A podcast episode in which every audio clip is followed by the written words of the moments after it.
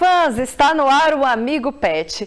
E será que uma alimentação inadequada pode prejudicar a saúde dos cães e gatos? É sobre isso que a gente vai responder no né, programa de hoje com a minha xará Ju Trigo. Oi, Ju, muito obrigada pela sua participação.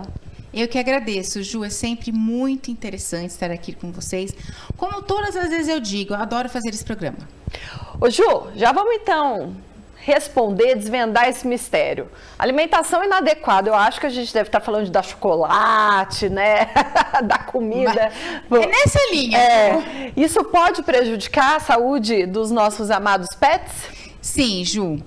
Pode prejudicar. Uma alimentação inadequada, então um animal que ele não se alimenta direito, independente se ele come algo que é mais tóxico ou não, mas vamos pensar em alimentação diária. Se ela não é adequada, ele vai ter problemas de saúde. E até de reduzir a longevidade. É como no ser humano, Ju. Tá. Quando o pessoal, uma, uma pessoa, ela não se alimenta bem desde criança, nós sabemos que conforme ela for crescendo, ela vai ter uma propensão muito maior a problemas de saúde adquirir doenças. Então, não é diferente com o cão e com o gato. Então, a alimentação inadequada, desde filhotinho, depois quando ele, numa alimentação que a gente recomenda de manutenção, se não for adequada também vai prejudicar e muitas das vezes ele nem chega à senilidade, ele não chega a ser um idoso por conta de ser um animal, digamos assim, entre aspas, desnutrido, ele não teve uma alimentação adequada desde filhote. Para vocês, médicos veterinários, o que é uma alimentação ideal para o pet? Vamos lá, Ju. Uma alimentação ideal é uma alimentação balanceada. O que é uma alimentação balanceada para um pet? Por exemplo, as rações. Rações adequadas para fase da vida. Ah, então, ração de filhote. É, hoje em dia existem as rações específicas para cada raça. Uh, uma ração para animais castrados, uma ração para animal mais idoso.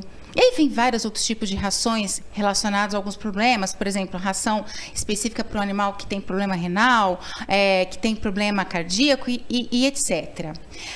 Ultimamente, pessoal, alguns nutricionistas veterinários, alguns, é, algumas pessoas especializadas em nutrição, também indicam a alimentação caseira, feita pelo próprio tutor, para ser fornecida para o animal. Mas atenção, não é qualquer comida caseira, não é aquela comida que você come todos os dias, que a sua família come todos os dias, que você vai poder fornecer para o seu cão, para o seu gato. Tem que ter um acompanhamento de um profissional como esse. Então, essa alimentação ela tem que ser, digamos assim, elaborada por esse nutricionista, por essa pessoa que tem especialização em nutrição, para que seja feito um balanceamento adequado de proteína, de gordura, de carboidrato e etc. Bom, mas aí nessa alimentação caseira, a gente pode dar legumes, verduras para os cães e gatos? Pode, Ju. Oh, Inclusive. Por isso que minha cachorra gostava de cenoura. cenoura excelente. Oh, pode ser dado. Ótimo. E, e, eu também, a minha mãe, ela gostava muito de dar esse tipo de petiscos para meus cães, na época, quando eu era criança. Ela adorava dar cenoura e meus cachorros adoravam realmente. Pessoal, sim, Uh, geralmente, frutas, verduras e legumes são muito bem-vindos. Então, melão, mamão, maçã, melancia, banana. Daí vem abobrinha, abóbora cabotiá uh, e outros legumes são bem-vindos. Inclusive, pode ser saudável, né? Um petisco saudável para você dar para o seu cão, ok? E tem gato que gosta também, acreditem se quiser, mas gostam.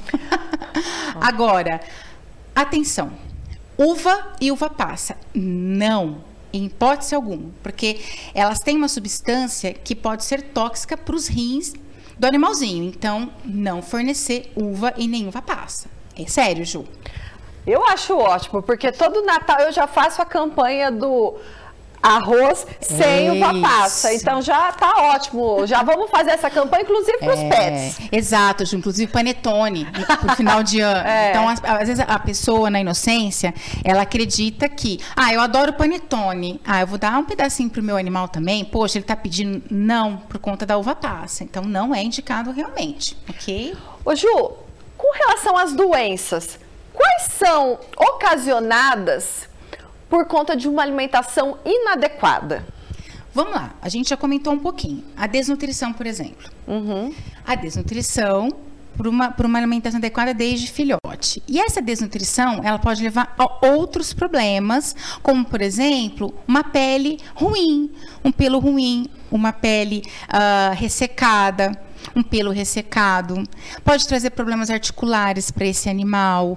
Então, assim, a, a, uma alimentação inadequada, ela traz como consequência outros problemas, uh, obesidade, Ju. Porque, olha só, uma alimentação inadequada não é somente quando o animal se alimenta pouco mas também quando se alimenta muito de coisas erradas, excesso de carboidrato, por exemplo. Tá. Ele vai ficar obeso. E aí, pessoal, o que, que a obesidade ela pode trazer? Problemas sérios articulares. Então, uh, é tudo.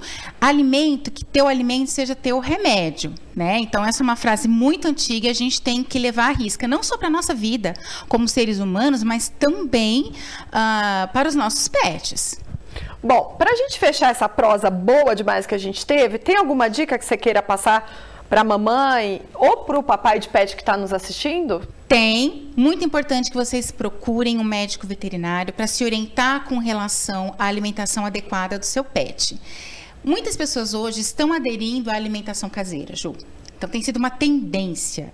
Tudo bem, pessoal, não tem o menor problema, desde que você esteja orientado por um especialista, né, por uma pessoa que sabe conduzir uma dieta adequada para o seu pet.